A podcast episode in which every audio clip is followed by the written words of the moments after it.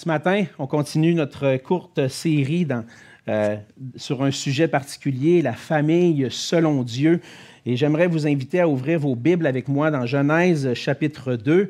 Ce matin, on va lire les versets 4 à 25 dans Genèse chapitre 2. C'est le passage qu'on avait commencé à regarder ensemble la semaine dernière, mais qu'on n'a pas eu le temps de tout voir.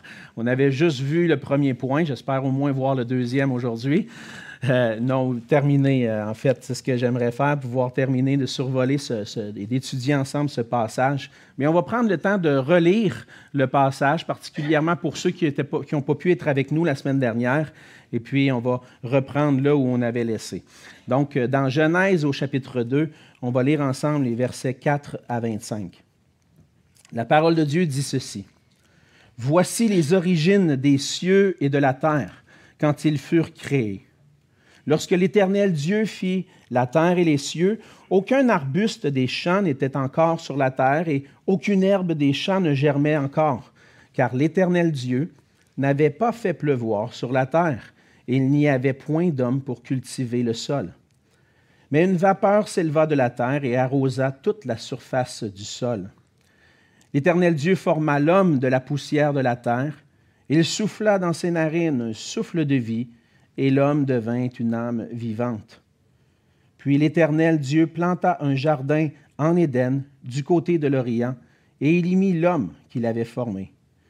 L'Éternel fit pousser du sol des arbres de toute espèce, agréables à voir et bons à manger, et l'arbre de la vie au milieu du jardin, et l'arbre de la connaissance du bien et du mal. On va aller au verset 15. L'Éternel Dieu prit l'homme et le plaça dans le jardin d'Éden pour le cultiver et pour le garder. L'Éternel Dieu donna cet ordre à l'homme, Tu pourras manger de tous les arbres du jardin, mais tu ne mangeras pas de l'arbre de la connaissance du bien et du mal, car le jour où tu en mangeras, tu mourras certainement. L'Éternel Dieu dit, Il n'est pas bon que l'homme soit seul, je lui ferai une aide semblable à lui. L'Éternel Dieu forma de la terre tous les animaux des champs et tous les oiseaux du ciel, et il les fit venir vers l'homme pour voir comment il les appellerait, et afin que tout être vivant porte le nom que lui donnerait l'homme. Et l'homme donna des noms à tout le bétail, aux oiseaux du ciel, et à tous les animaux des champs, mais pour l'homme, il ne trouva point d'aide semblable à lui. Alors l'Éternel fit tomber un profond sommeil sur l'homme, qui s'endormit. Il prit une de ses côtes, et referma la chair à sa place. L'Éternel Dieu forma une femme de la côte qu'il avait prise de l'homme, et il l'amena vers l'homme. Et l'homme dit, Voici cette fois celle qui est os de mes os et chair de ma chair. On l'appellera femme parce qu'elle a été prise de l'homme. C'est pourquoi l'homme quittera son père et sa mère et s'attachera à sa femme, et ils deviendront une seule chair. L'homme et sa femme étaient tous deux nus et ils n'en avaient point honte. On va courber dans un mot de prière un instant. Seigneur notre Dieu, tu es notre roi, notre Seigneur, et tu es aussi notre papa, notre papa qui est au ciel et qui, euh, à qui nous appartenons. Seigneur, nous sommes par ta grâce en Jésus-Christ, nous sommes tes enfants et tu es notre Père. Et nous voulons nous approcher de toi ce matin, Seigneur, comme en vraiment réalisant que nous nous approchons de notre Papa céleste, de notre Père qui veut nous donner ses instructions, qui veut nous donner sa sagesse. Par amour pour nous, Seigneur, tu veux que nous comprenions quel est ton plan pour nous, quel est ton plan pour ta création. Pour notre bonheur, Seigneur, tu veux qu'on apprenne à connaître ces choses et ce plan parfait afin que nous puissions te reconnaître comme Dieu et que nous puissions nous soumettre entièrement à toi. Et Seigneur, c'est parce que tu sais que c'est en marchant dans tes voies, Seigneur, que nous sommes heureux, que nous trouvons la joie, la joie de t'appartenir et de te servir et de te rendre gloire. Seigneur, parle-nous ce matin, comme un bon père veut instruire ses enfants, nous voulons, nous, être des enfants attentifs et recevoir tes instructions dans nos cœurs et que ta parole puisse porter le fruit de l'Esprit dans nos cœurs afin que nous soyons des enfants obéissants, non pas des enfants oublieux, mais des enfants obéissants à ta parole. Et pour moi, Seigneur, tu vois mon cœur et tu vois mes faiblesses, tu vois ma faiblesse, Seigneur, et je te prie que tu puisses me fortifier par ton esprit alors que je vais apporter ce message ce matin, ce message qui vient de ta parole. Et Seigneur, que tu puisses m'utiliser comme un instrument pour ta gloire. À toi seul soit la gloire dans tous les siècles, Seigneur notre Dieu. Amen. Amen. Donc, depuis quelques semaines, on étudie ensemble les premiers chapitres de la Genèse. Et notre but, c'est de, comprendre l'intention de Dieu, la vision que Dieu a de notre monde, du monde qu'il a créé, qu'on puisse avoir une vision du monde selon Dieu, une vision du monde biblique. On croit que c'est crucial à notre époque d'aborder des sujets fondamentaux comme ceux-là en Église, de comprendre nos origines et de comprendre les intentions de Dieu pour l'individu, pour le mariage, pour la famille. Et la raison pour ça, pourquoi c'est important d'étudier ça ensemble, c'est que nous sommes constamment confrontés à des idées contraires à celles qu'on trouve dans la parole de Dieu, à celles qu'on trouve dans ces chapitres-là. Dans notre société, on est constamment confronté à des idées contraires à ce qui est présenté. Et dans les dernières années, on a vu, à travers les dernières années, les dernières décennies, notre société a travaillé à redéfinir des notions traditionnelles qui sont liées à l'identité de l'individu, au mariage et à la famille. Aujourd'hui, notre société enseigne qu'en tant qu'individu, plutôt que de recevoir une identité qui vient de Dieu, qui a créé toutes choses, on n'a plus à chercher notre identité à l'extérieur de nous, mais plutôt on la trouve maintenant en nous. C'est nous qui décidons, qui définissons qui nous sommes. Et ça, ça a un impact important sur notre façon de voir qui nous sommes et aussi sur le couple et la famille. parce qu'en mettant l'identité individuelle de l'avant, la société a abandonné la définition traditionnelle du mariage et malheureusement, ça cause beaucoup de tort dans notre société et je pourrais dire même dans l'Église. Le défi de chacun, pour chacun de nous aujourd'hui, c'est de composer avec tous ces points de vue à l'extérieur dans notre société et particulièrement de comprendre et de vivre selon le plan de Dieu. C'est un défi pour chacun de nous. Chaque jour, on se lève, on lit la parole de Dieu, si on prend le temps de le faire, on écoute les messages, on entend ce que Dieu veut et on sort, on va travailler et tout ce qu'on entend, c'est le contraire. On a besoin de veiller sur ce qui influence nos cœurs, nos pensées, notre vision du monde. Et que nous voulions ou non, nous sommes influencés. Et nous devons constamment revenir à la parole de Dieu pour comprendre son plan pour chacun de nous individuellement, pour le couple et pour la famille. Et dans le passage qu'on a lu ce matin et qu'on a commencé à étudier la semaine dernière, on voit le récit des origines de l'homme et de la femme. On voit dans le chapitre 1, on a vu ensemble, après avoir raconté le récit de la création d'une manière générale dans le chapitre 1, l'auteur, Moïse, raconte plus particulièrement le récit de la création de l'homme et de la femme, particulièrement en relation avec Dieu. Les deux récits, quoi qu'ils peuvent sembler se contredire, ne se contredisent pas, mais se complètent. Ils nous aident à mieux saisir comment s'est passée la création du monde, mais particulièrement de l'homme et de la femme et de l'intention de Dieu. Et dans Genèse 2, l'accent est mis sur la création du premier couple qui sont appelés à vivre en relation avec Dieu dans le Jardin d'Éden. Et en plus de ça, en créant l'homme et la femme, le Seigneur a communiqué un plan à travers ça, pour chacun d'eux et pour le couple. Et on va continuer de voir ensemble ce qu'on a commencé de voir la semaine dernière, ce matin. Et l'idée qu'on voit dans ce passage, c'est que Dieu a créé l'homme et la femme avec des rôles et des responsabilités propres à chacun, afin qu'ils se complètent l'un et l'autre dans une alliance harmonieuse à la gloire de Dieu. On a vu ensemble la semaine dernière la création de l'homme en premier, que Dieu a créé l'homme et le rôle que Dieu a confié à l'homme en particulier. On a vu ensemble que Dieu a créé l'homme pour travailler et garder ce qu'il lui confie. On voit dans le récit que l'homme a été créé en premier et entre autres, pour travailler, pour cultiver et garder physiquement et spirituellement le jardin, ce que Dieu lui confie.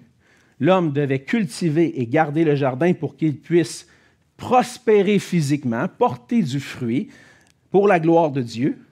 Mais il y avait aussi une responsabilité spirituelle liée au jardin, à l'endroit où l'homme vivait. L'homme avait la responsabilité de garder la sainteté du jardin. Et on le voit avec le commandement que le Seigneur a donné à l'homme. Tu ne mangeras pas du fruit de l'arbre de la connaissance du bien et du mal. Et l'homme devait obéir au Seigneur pour préserver la sainteté au sein du jardin, au sein de sa famille.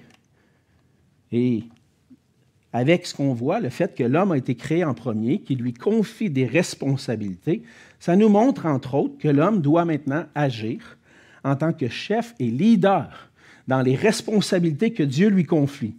Dieu appelle l'homme à être un chef, un leader au sein de son foyer pour s'assurer que lui et sa famille glorifient Dieu en travaillant et en obéissant au commandement de Dieu. Et à travers ces instructions, bien, on voit que pour nous aujourd'hui, Dieu nous appelle, les hommes, à être des leaders qui travaillent et qui gardent ce que Dieu nous confie. Nous sommes appelés à glorifier Dieu dans le travail et en protégeant. Le Seigneur nous confie des responsabilités importantes pour notre bien et pour le bien de ceux qui nous entourent. Et c'est une grande responsabilité que le Seigneur nous confie. Et on a terminé avec ça la semaine dernière. On ne peut pas y suffire sans l'aide du Seigneur. Mais ce qu'on a vu aussi dans le passage et ce qu'on va voir ce matin, c'est qu'il ne peut pas y suffire non plus sans l'aide d'une épouse. Et c'est pour ça que, deuxièmement, le deuxième point où on était rendu, c'est pour ça que Dieu a créé la femme pour être une aide pour l'homme, et c'est ce qu'on voit dans les versets 16 à 23. 18 euh, à 23, excusez-moi. On va aller euh, au verset 18. Et donc, la première chose qu'on voit lorsque le Seigneur donne à l'homme la responsabilité de cultiver et garder le jardin, c'est que l'homme ne peut pas le faire seul. Ah, le Seigneur Dieu a donné à l'homme un mandat particulier. Et la première chose que Dieu dit après lui avoir donné ce mandat-là, c'est Il n'est pas bon que l'homme soit seul. Verset 18. Il dit, je lui ferai une aide semblable à lui. En d'autres mots, je t'ai confié un mandat, mon homme. Mais pour pouvoir l'accomplir, tu vas avoir besoin d'aide. Oh non, non, moi je suis capable tout seul. Hein, ça va être notre tendance à dire ça aujourd'hui. Alors, tu vas avoir besoin d'aide. Mais c'est ce qui amène le Seigneur à créer, à former des animaux, les animaux des champs, et tous les oiseaux du ciel et les faire venir vers l'homme. Et là, encore une fois, on voit l'homme comme responsable du jardin qui va avoir une responsabilité de donner des noms aux animaux. Et puis à la fin, lorsque Dieu a créé, Dieu a fait venir vers l'homme les animaux et qu'il leur donne un nom, on voit que la conclusion de tout ce processus, à la fin du verset 20, mais pour l'homme, il ne trouva pas d'aide semblable à lui. Le Seigneur voulait former une aide, mais ce n'est pas à travers les animaux que l'homme va trouver l'aide. Dieu va donc créer la femme. Et ce qu'il va faire au verset 21, il va endormir l'homme dans un profond sommeil. Et on connaît bien l'histoire. Prendre une côte, et à partir de la côte de l'homme, il va créer la femme. Et Dieu va ensuite, comme il a fait avec les animaux, amener la femme vers l'homme. Et l'homme réagit différemment à ce coup-là. Il dit, celle-là n'est pas comme les autres. Il va dire, voici cette fois, celle qui est os de mes os et chair de ma chair. Voici celle qui est semblable, qui est pareil comme moi.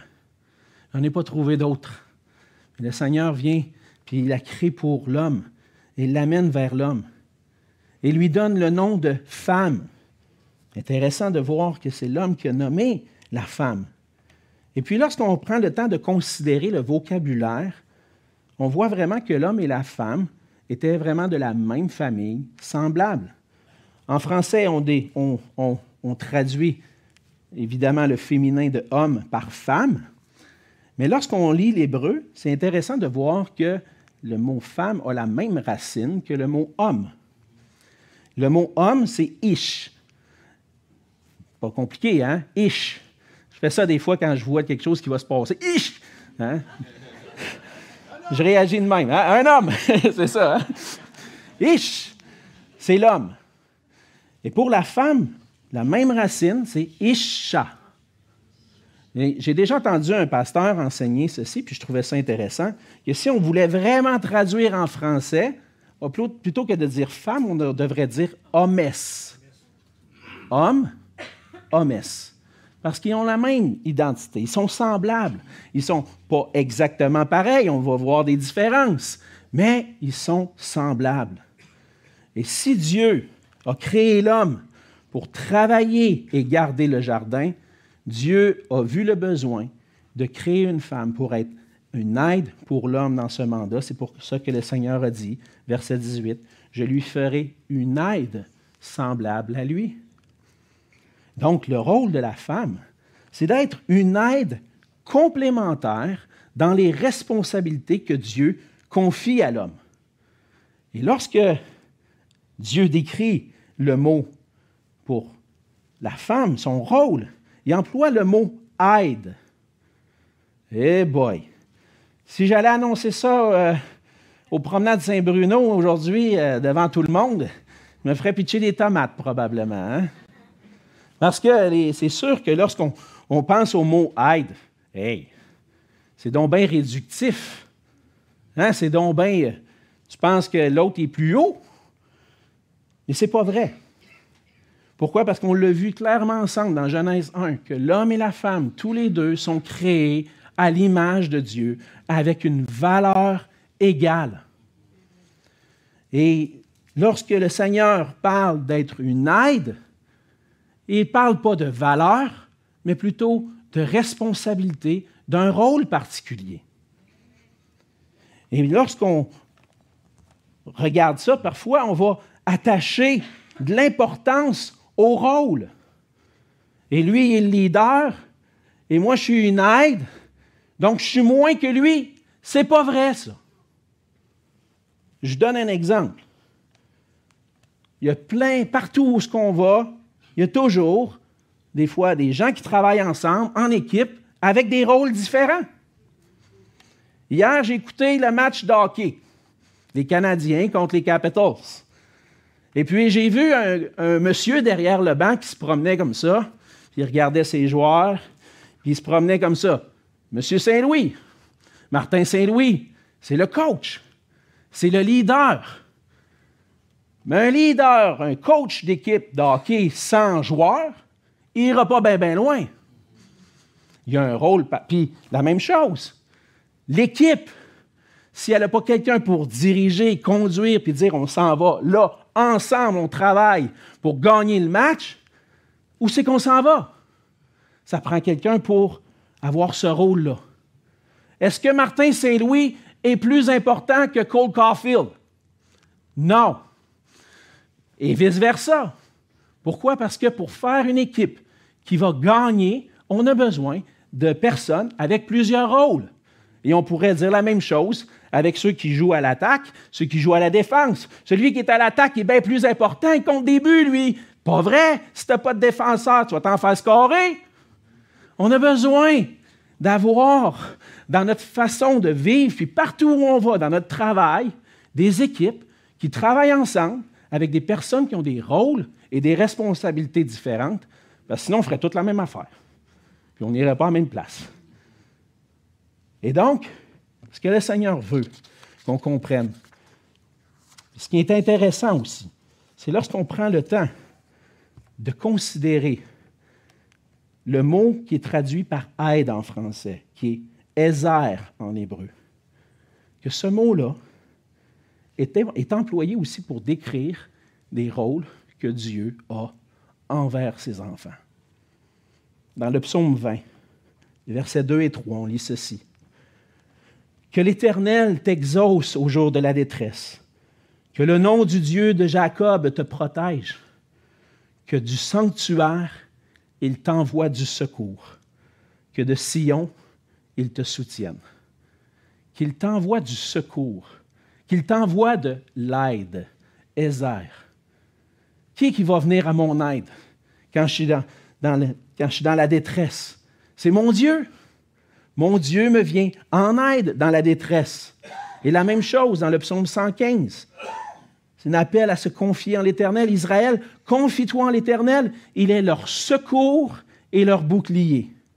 Maison d'Aaron, confie-toi en l'Éternel. Il est leur secours, leur aide et leur bouclier. Vous qui craignez l'Éternel, confiez-vous en l'Éternel. Il est leur secours et leur bouclier. Moi, ce que je trouve fascinant, c'est que le Seigneur emploie le même mot pour décrire sa relation avec nous, pour lorsqu'on est dans la misère, il vient à notre aide, il vient à notre secours. Mais ce même mot-là est utilisé pour les femmes. Elles sont une aide, un secours. Le Seigneur a donné un mandat à l'homme. L'homme, il va en avoir par-dessus la tête. Il ne sera jamais capable de faire ça tout seul. Il envoie un secours, une aide, semblable à lui, son épouse. Ça nous aide à comprendre que le rôle de l'épouse, de la femme, est tellement merveilleux et important. Nos épouses sont en train de glorifier Dieu, de montrer un aspect du caractère de Dieu envers nous en étant là pour être notre aide. L'homme et la femme, avec des rôles différents, forment ensemble une équipe. Et pour l'homme, ça veut dire d'accepter le plan de Dieu pour toi, d'accepter que tu as besoin d'une aide. Parce que des fois, comme je l'ai dit tantôt, on veut dire, mais non, pas besoin d'aide, moi là, je suis capable tout seul. Je suis capable, moi j'ai, de l'expérience dans la vie, je n'ai pas besoin de ça, une femme. Non, c'est pas vrai. Parce que le Seigneur dit, il n'est pas bon que l'homme soit seul. On a besoin de réaliser notre besoin d'une épouse et d'admettre notre incapacité à remplir parfaitement seul le mandat que le Seigneur nous donne. Pour l'homme, c'est d'accepter humblement, j'ai besoin de quelqu'un pour venir me compléter. Pour la femme, ça veut dire d'accepter ce rôle-là qui est tellement important parce que c'est un rôle qui vient de Dieu, un rôle qui est pour le glorifier, qui donne gloire à Dieu. Donc, retenez bien ceci. Mes sœurs, la valeur d'une personne n'est pas associée à son rôle, mais plutôt au fait que Dieu l'a créé à son image pour le glorifier. Et les deux, l'homme et la femme, doivent bien comprendre chacun de leur rôle et le rôle de l'autre. On voit que l'épouse est appelée à compléter l'homme et à le supporter dans son appel. Mes sœurs, vous êtes précieuse et importante aux yeux de Dieu. Dieu vous a créé, vous a formé d'une manière particulière pour lui rendre gloire. Vous êtes essentiel à votre époux pour l'appuyer dans le mandat que le Seigneur lui confie et vous confie ensemble. Sans vous, votre époux est incomplet. Faites attention de ne pas tomber dans le piège de l'ennemi qui voudrait vous faire croire que vous avez moins de valeur parce que vous avez un rôle différent. L'ennemi est orgueilleux. L'ennemi a proposé à Ève et à Adam, parce qu'il était à côté d'elle dans le jardin, une position plus élevée. Hein, lorsqu'il était venu le temps de, de la tentation, Qu'est-ce que le serpent a voulu proposer? Il a voulu dire, tu vas être comme Dieu, tu n'as plus besoin de te soumettre à Dieu, tu n'as pas plus besoin, tu vas être comme lui. L'ennemi, son désir, c'est que par orgueil, on puisse avoir une position plus élevée et nous faire croire que tu n'es pas grand-chose si tu es simplement une aide. Il veut t'amener à te voir moins importante parce qu'il confie le leadership à ton époux. Mais c'est un mensonge. Parce que Dieu nous a créés pour qu'on soit heureux dans les rôles et les responsabilités qu'il nous confie à chacun et qu'on soit heureux en trouvant notre valeur, non pas dans nos rôles et responsabilités, mais en lui. La vraie joie est pour celles et ceux qui acceptent volontairement et joyeusement de glorifier Dieu dans l'identité et le rôle qu'il nous confie. Et maintenant, j'ai un mot pour mes frères. On a besoin d'élever nos épouses, d'admettre humblement notre faiblesse, même si notre orgueil voudrait nous faire croire qu'on est capable seul. Rappelez-vous la valeur de votre épouse dans les paroles que le Seigneur a prononcées.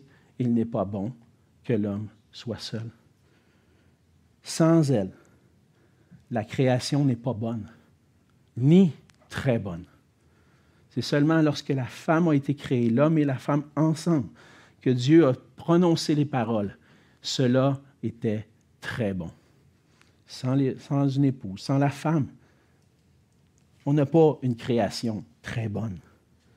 Et élever le rôle important de notre épouse, parce qu'on a besoin d'elle pour accomplir le mandat que le Seigneur nous confie, de travailler et de garder ce qu'il nous confie, de travailler à la sainteté de notre foyer.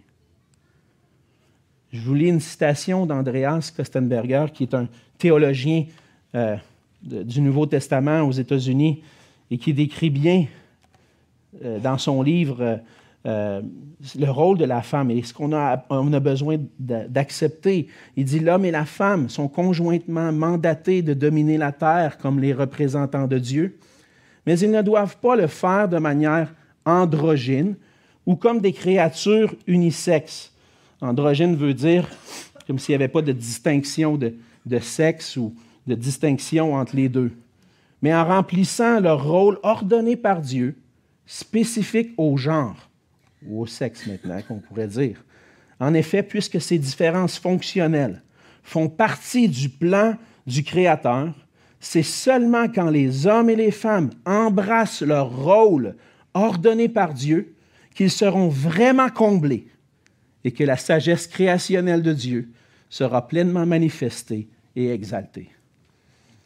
C'est lorsqu'on va accepter nos rôles, notre identité donnée par Dieu et nos rôles particuliers que la, sagesse et la gloire de Dieu vont être manifestées.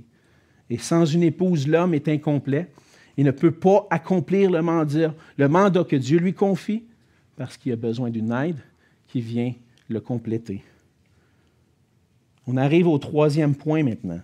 On a parlé de l'homme qui a été créé pour travailler et cultiver, la, femme qui a été créée pour être une aide dans ce mandat. Mais on voit à la fin du passage, le verset 24, l'institution du mariage où Dieu unit l'homme et la femme pour qu'ils travaillent ensemble pour sa gloire. Dieu institue le mariage au verset 24 en disant, c'est pourquoi l'homme quittera son père et sa mère et s'attachera à sa femme et ils deviendront une seule chair. Et les, étapes que le Seigneur mentionne ici sont importantes. on voit quelques étapes. Premièrement, on voit que l'homme va quitter son père et sa mère. Deuxièmement, qu'il va s'attacher à sa femme et troisièmement, qu'ils vont devenir une seule chair. Trois étapes que je crois un ordre que Dieu a établi. Premièrement, l'homme doit quitter son père et sa mère. Évidemment, ça n'implique pas une rupture complète de la relation avec ses parents. Ça ne veut pas nécessairement dire non plus qu'il va aller vivre sous un autre toit. On voit dans, le contexte juif et de, cette époque que même après le mariage, la famille, le nouveau couple continuait de rester chez le père pour travailler, pour travailler. Puis ça ne veut pas dire qu'ils vont changer de place, mais ça implique qu'un nouveau noyau familial est formé et qu'à partir de maintenant, l'homme ne travaille plus pour son père, mais travaille pour son épouse, pour son foyer. Maintenant, l'homme se joint à sa femme et doit travailler dans le domaine qui lui est confié pour prendre soin de son épouse et de sa famille. Première étape, quitter son père et sa mère pour établir un nouveau foyer et s'y investir. Deuxième étape, il va s'attacher à sa femme. Cet attachement, ça implique un engagement.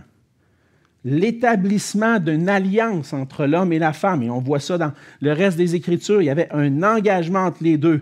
Et cet attachement, cette alliance-là est contractée pour durer toute la vie. C'est non seulement, parce que c'est non seulement pour un instant, mais ils vont devenir une seule chair. Et ensemble, cette relation va durer toute la vie. Non seulement ils se prennent la décision, aujourd'hui en particulier, de s'unir ensemble, mais c'est le Seigneur qui est derrière ce beau projet. C'est le Seigneur qui unit un homme et une femme ensemble. On va dire, où c'est que tu prends ça dans le passage qu'on est en train de lire? Hein? Bien, je vais vous le dire. Je prends ça dans comment Jésus a compris le message, comment Jésus a compris ce verset-là.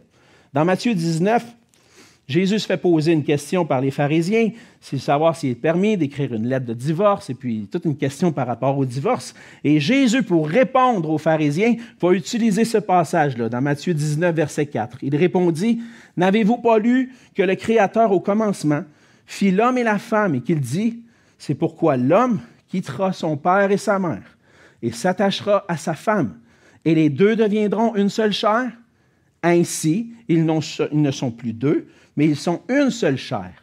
Que l'homme, donc, ne sépare pas ce que Dieu a joint. Le Seigneur, dans sa souveraineté, travaille à travers nos choix qu'on fait pour unir un homme et une femme ensemble. Ça m'est déjà arrivé des fois de rencontrer des gens ou des hommes qui vont dire Ouais, j'ai peut-être, qui sont mariés, et puis il dit J'ai peut-être fait un mauvais choix, finalement, ça n'a pas l'air d'être la bonne pour moi. Ben, tu te trompes, mon ami. Parce que si tu t'es engagé devant Dieu, c'est Dieu qui vous a unis. C'est Dieu qui vous a amenés ensemble. Et la bonne pour toi, c'est celle qui est mariée avec toi. Il n'y en a pas d'autre. C'est elle que Dieu avait pour toi. Ah, bien, peut-être que j'ai fait des mauvais choix, puis tout ça. Oui, mais Dieu était derrière tout ça. Et Dieu a orchestré tout ça. Puis à partir de maintenant, tu vas vivre dans le plan de Dieu, en honorant puis en l'aimant cette épouse qui t'a confiée. On voit la troisième étape. On a vu que l'homme quitte son père et sa mère pour former un nouveau noyau. Il s'attache à sa femme dans une alliance qui va perdurer jusqu'à ce que la mort les sépare. Et puis, troisièmement, qu'il va avoir une consommation du mariage dans une relation intime ils deviendront une seule chair. Dans 1 Corinthiens chapitre 6, l'apôtre Paul va utiliser les mots qui vont devenir une seule chair dans, une situation où un homme couche avec une prostituée. Il va dire, ça n'a pas de sens. Un homme ne peut pas coucher avec une prostituée. Pourquoi? Parce qu'en couchant avec elle, il devient une seule chair avec elle. Et donc, on voit qu'une seule chair, non seulement inclut pas seulement le côté sexuel, ça englobe plein de choses, mais ça englobe, entre autres, cette idée, la relation sexuelle, l'attachement de devenir une seule chair, de devenir unis ensemble, exprime l'alliance qui a été contractée.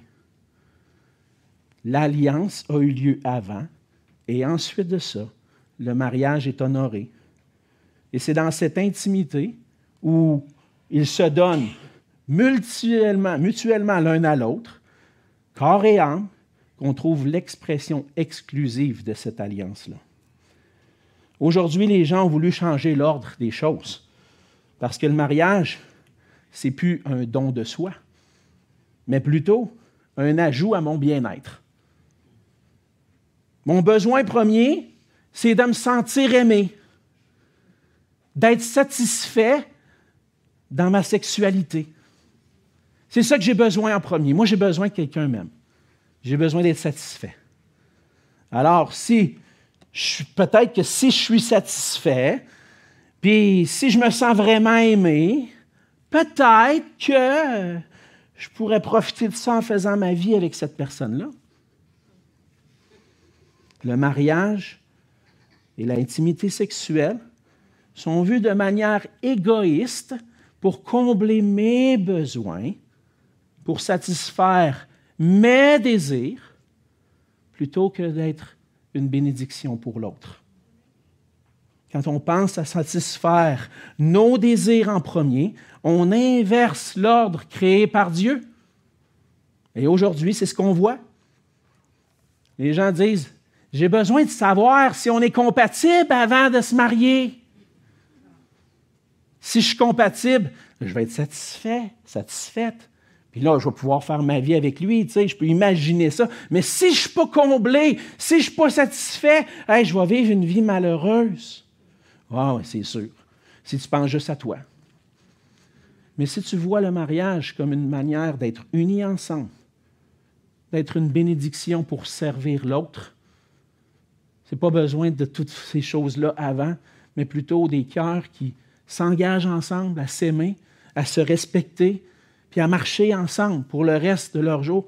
Après ça, on peut célébrer cette alliance-là dans une unité, jusque dans l'unité, l'intimité sexuelle. Donc, je veux apporter une petite exhortation ce matin. Peut-être pour les plus jeunes ou pour ceux qui ne sont pas encore mariés. Puis un rappel pour nous aussi, pour chacun de nous qui sommes mariés. Je me souviens, quand j'étais jeune, je voyais l'amour puis le mariage comme un moyen d'être heureux, de combler mes désirs. Hein, quand on est jeune, on rêve. Les jeunes filles rêvent au prince charmant. Les gars pensent à une belle jeune fille qui va être là pour faire à manger, pour faire son lavage. J'exagère un peu, hein? Vous allez dire, ouais, là, si tu pensais de même, mon homme, depuis en 2000, on n'est plus de même en 2023, là.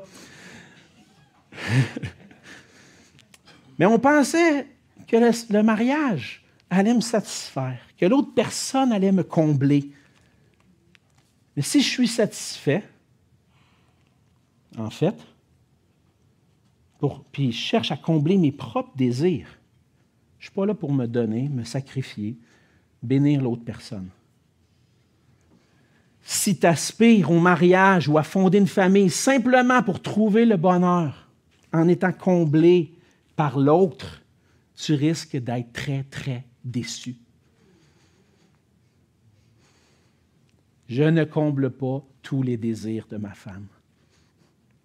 Ma femme, des fois, elle dit, elle ne me l'a pas dit de même, mais peut-être qu'elle y pense. J'ai-tu marié le bon? J'ai-tu vraiment marié le bon?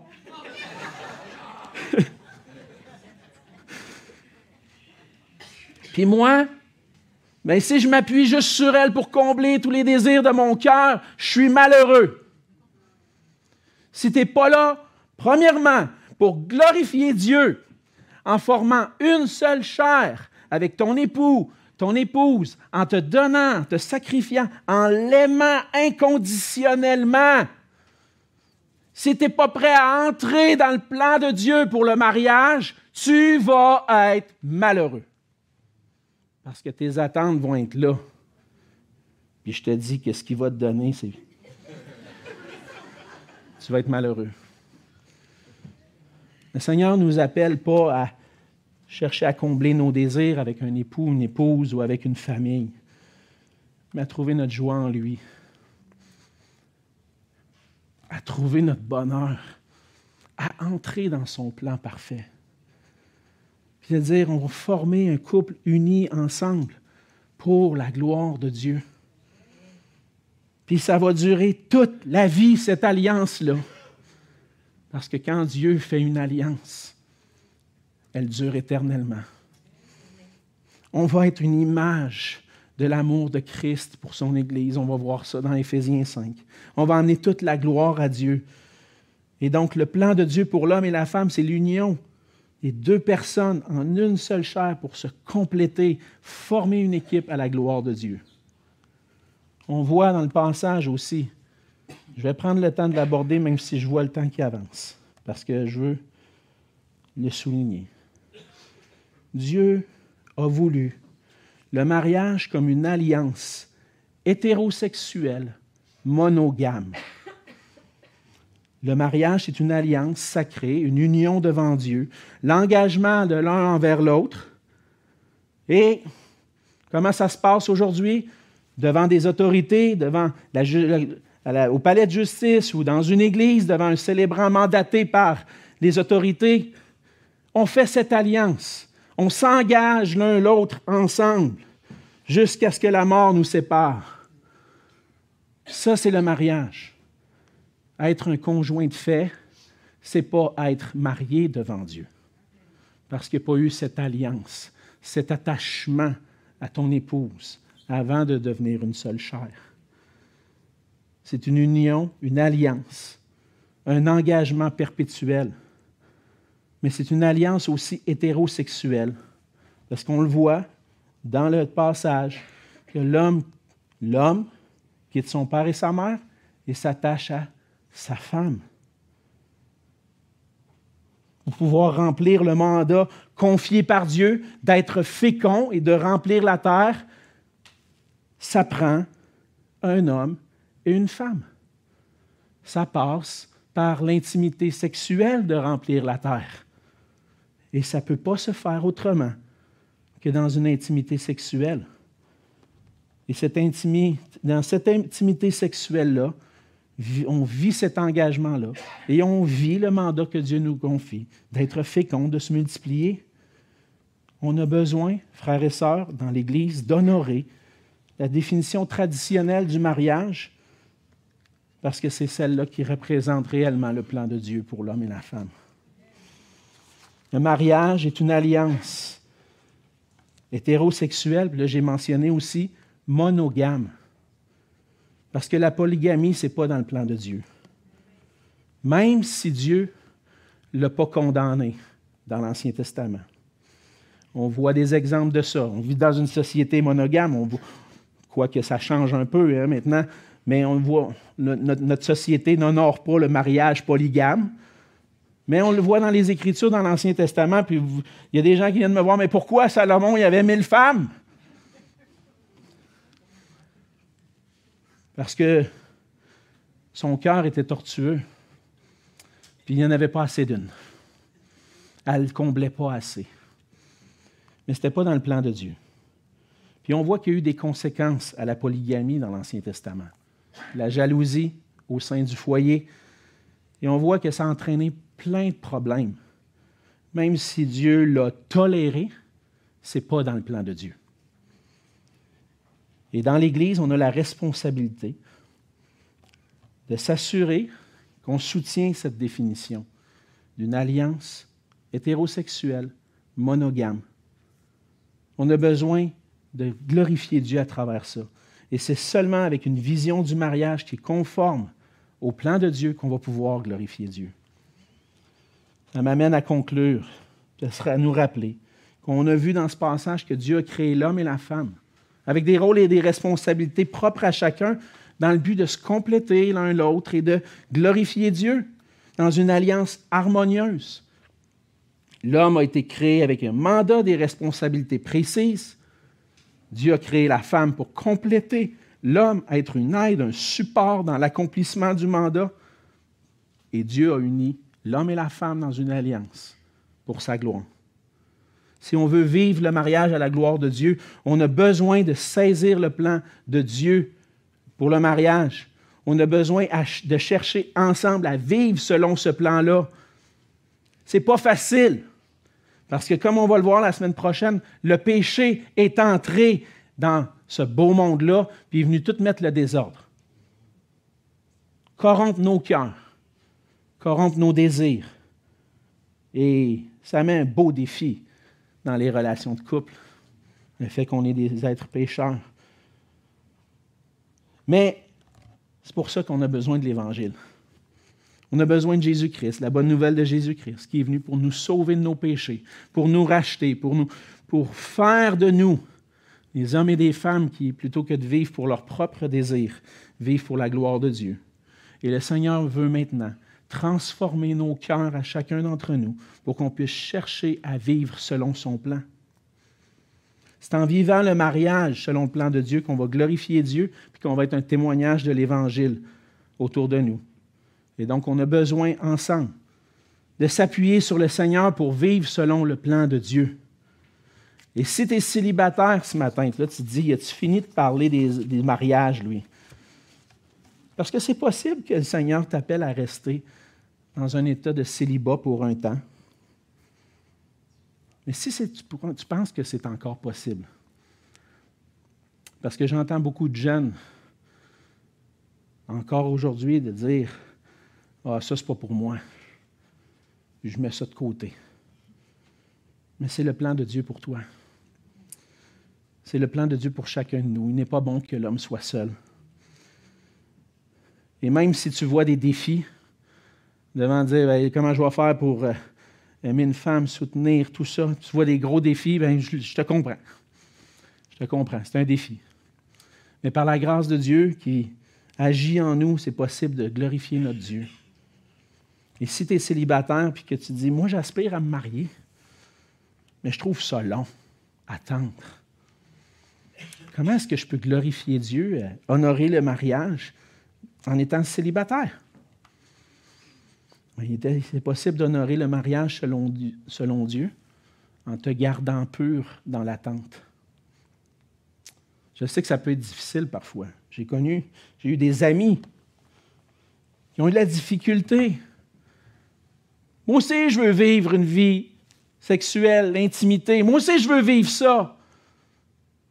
Puis d'y aller, puis de le vivre, puis de revenir, puis encore avec des soifs que ce n'est pas comblé. Si tu veux vivre pour la gloire de Dieu, honore le mariage en restant pur, en attendant d'être marié. Puis si tu dis, ben moi, je pense que Dieu m'appelle au célibat. Je pense que Dieu m'a créé, puis j'ai pas nécessairement, j'aspire pas.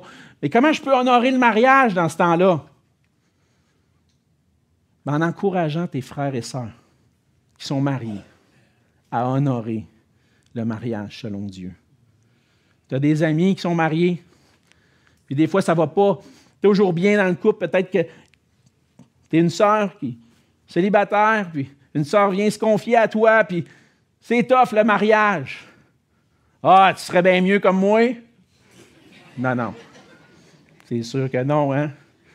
On veut l'encourager. Dire, c'est sûr que c'est un défi au niveau de la relation, mais continue de vivre pour la gloire de Dieu en honorant cette relation-là. Vous pouvez être des encouragements, même si vous êtes célibataire, vous n'avez aucune idée c'est quoi le mariage, tout ça. Mais vous avez une idée avec les Écritures. Puis vous pouvez encourager vos frères et sœurs à persévérer. J'ai même pensé, parce que c'était le cas quand j'étais célibataire, des fois les couples se disent J'ai pas de temps, on n'a pas de temps d'intimité, c'est difficile, les enfants, tout ça. Si tu as du temps, toi, donne du temps à ce couple-là en allant vous occuper des enfants, pour que votre frère, votre soeur puisse aller prendre du temps ensemble puis continuer de grandir dans l'intimité. Même si tu es célibataire, tu peux honorer le mariage selon Dieu. En encourageant, en restant pur puis en encourageant les frères et sœurs à vivre pour la gloire de Dieu, en entretenant leur intimité. Peu importe notre état, qu'on soit des couples mariés ou célibataires, pour la gloire de Dieu, on veut travailler ensemble à honorer et élever le plan de Dieu pour le couple et pour la famille. On veut travailler ensemble en faisant connaître l'Évangile, faire connaître l'Évangile dans ce beau plan que Dieu a. Travaillons ensemble à la gloire de Dieu. Prions.